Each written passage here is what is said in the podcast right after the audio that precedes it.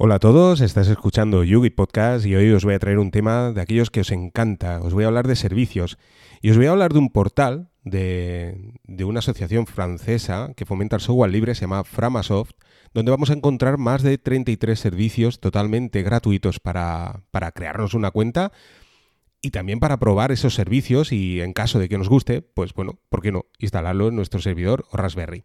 Esta asociación francesa fomenta el software libre, tanto a nivel educativo como también facilita la migración de, digamos, de plataformas donde están utilizando eh, software privativo a software libre. El objetivo principal es eso, pues es fomentar el, software libre. Podéis conocer más de esta asociación en su propia página web.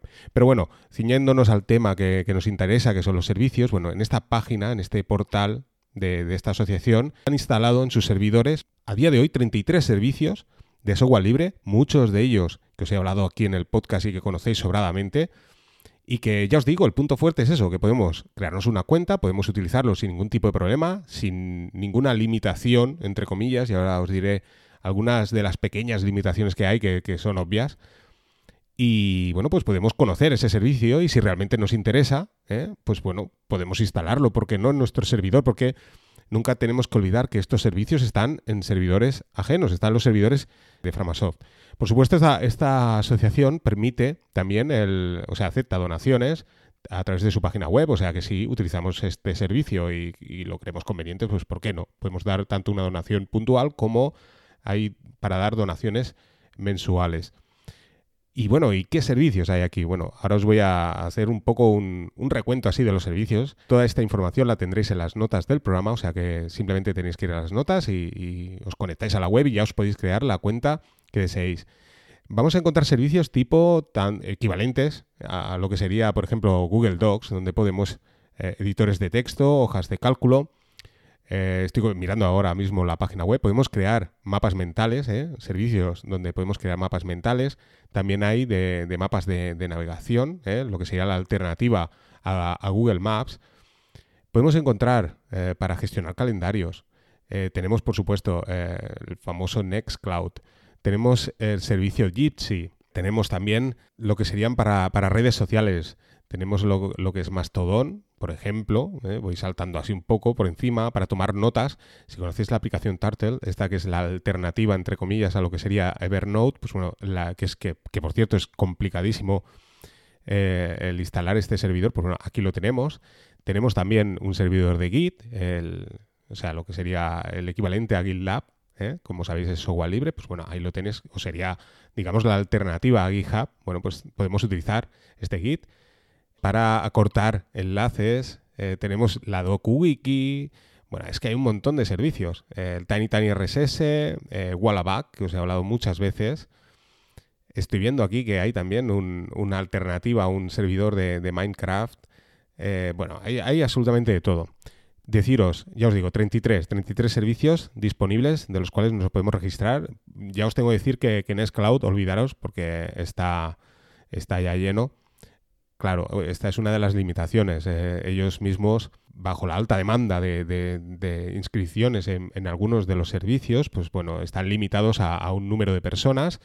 Deciros que, bueno, en el caso de Nextcloud no hay problema, porque desde la, la propia página oficial podemos crearnos una cuenta en Nextcloud, que por cierto lo, he visto hoy, en uno de los servidores eh, que están hospedados en Suiza, bueno, pues podemos crearnos una cuenta donde nos dan 2 gigas, eh, una cuenta de Nextcloud y podemos utilizar servicios como Nextcloud Talks, eh, las notas, eh, eh, calendario, etcétera, etcétera, etcétera. O sea que, bueno, pues podemos utilizar este servicio.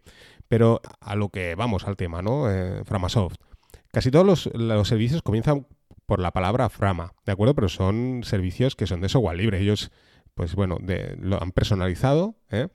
Y como os digo, Tiny Tiny RSS. Bueno, pues podemos darnos de alta. Hasta hace poquito no era posible, estaba lleno el cupo de, usuarios, pero el día 29 los miembros de, de, Framasoft han migrado su servidor porque ya se les ha hecho pequeño y bueno, ahora permiten la, inscripción, de manera que podemos crearnos una cuenta de Tiny Tiny RSS en sus servidores. Claro, ¿dónde está la limitación? Bueno, si tú te instalas Tiny Tiny RSS en tu servidor, pues tienes el control total de absolutamente todo. Eres tú el administrador del, del servicio.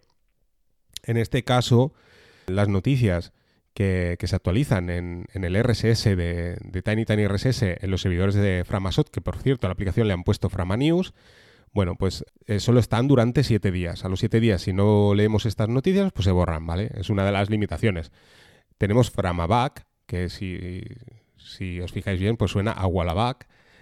Pues también tiene la limitación, por ejemplo, de que solo podemos enviar mil, bueno, solo, que son bastantes, ¿eh? Mil enlaces. ¿De acuerdo?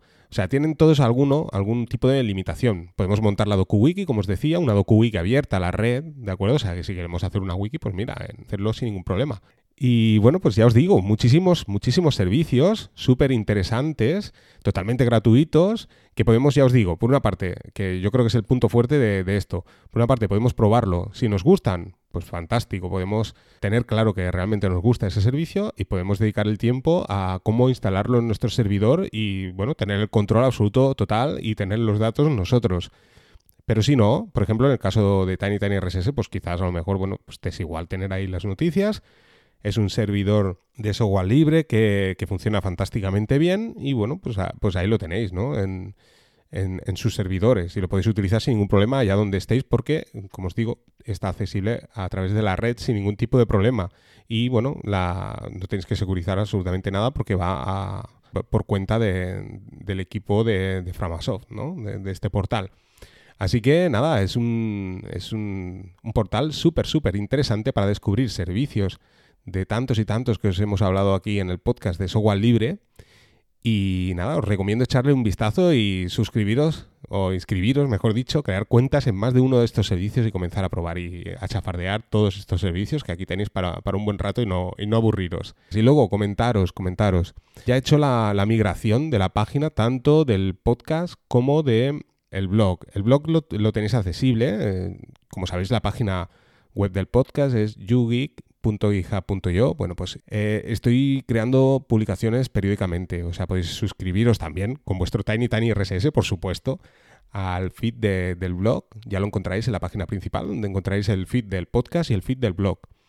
Deciros eso, que voy creando publicaciones, al final son las notas de un poco de lo que voy eh, tocando, lo que voy trasteando, os diré también, os haré algún podcast, hablaré, porque vosotros estaréis viendo ahí cosas que diréis, ostras, este, este está escribiendo aquí una serie de cosas que no ha hablado en el podcast.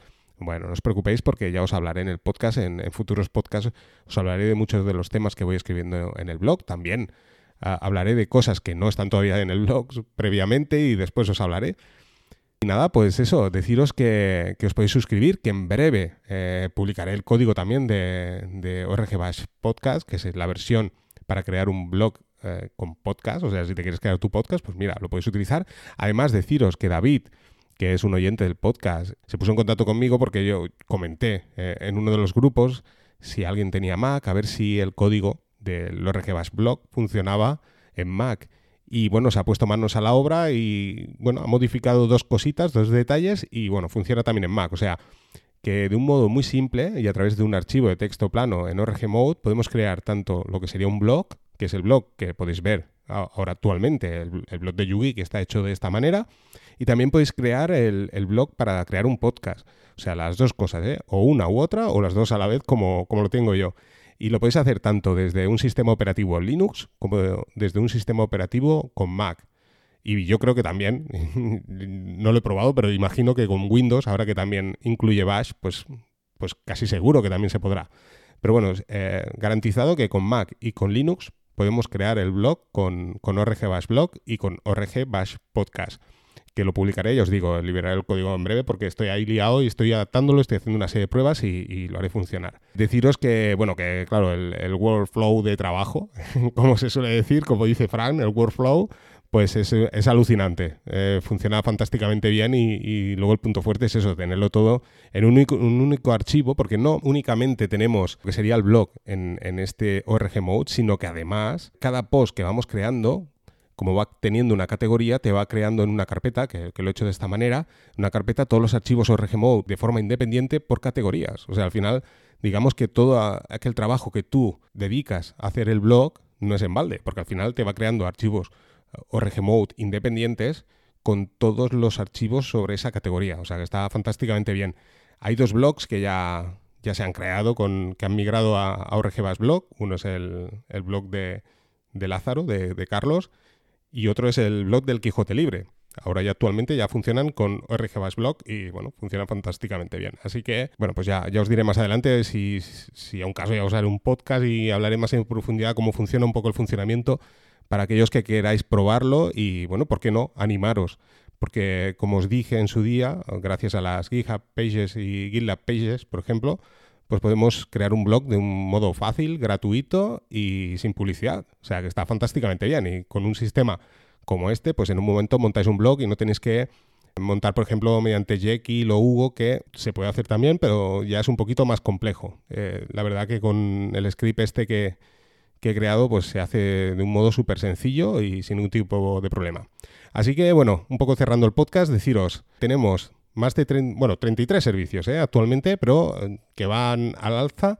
Servicios de software libre que podemos utilizar, que podemos crearnos cuenta, que podemos utilizar al día a día y, ¿por qué no? Si nos gusta mucho y queremos dedicarle tiempo, pues podemos también instalarlos en nuestro servidor. Recordaros, suscribiros al blog. ¿eh? Voy a, si veis las fechas, ya veréis que no paro de publicar.